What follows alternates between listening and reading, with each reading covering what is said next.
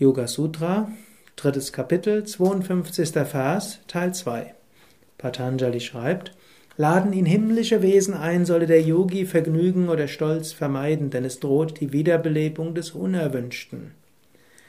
Same Vishnu hat diesen Vers auch noch weiter interpretiert. Er hat so gesagt, ein Yoga-Übender sollte mit feinstofflichen Wesen grundsätzlich normalerweise nichts zu tun haben.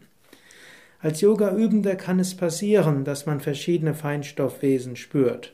Angenommen, du spürst einen erdgebundenen Geist oder siehst sogar, dass erkennst, dass er bleich ist, oder spürst eine Gegenwart, die ein bisschen schwer ist oder dir unheimlich vorkommt, dann wiederhole das Om Triambakam Mantra oder ein anderes Mantra deiner Wahl, schicke diesem Menschen Licht, aber lass dich nicht weiter drauf ein.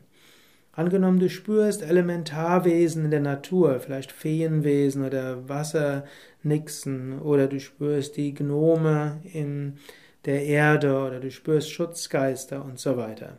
Sei ihnen dankbar, aber nimm nicht besonderen Kontakt mit ihnen auf. Du kannst dich in dieser Astralebene verlieren und nicht umsonst sagt der Zauber, Lehrling zu seinem Meister in, bei Goethe, die Geister, die ich ruf, rief, werde ich nun nicht los. Es ist klüger, dich damit nicht darauf einzulassen, sondern stattdessen, wenn du etwas wahrnimmst, dankbar sein, Mantra wiederholen, eventuell ein kurzes Gebet sprechen, dann loslassen und deinen Geist wieder davon abwenden.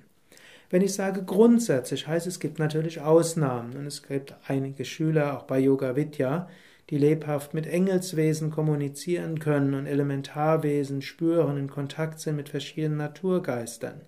Und manche Menschen haben dafür einen intuitiven Zugang und machen es richtig. Manche haben auch gelernt, damit umzugehen. Also es gibt Ausnahmen von dieser Regel.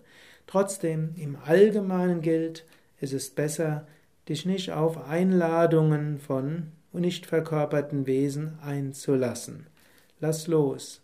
Sicherlich wichtig, vermeide Vergnügen oder Stolz, und in den meisten Fällen ist es am klügsten, auf dieser Ebene nicht weiter zu kommunizieren, stattdessen dich direkt an Gott zu wenden für das Höhere und im Alltag mit Menschen zu sprechen.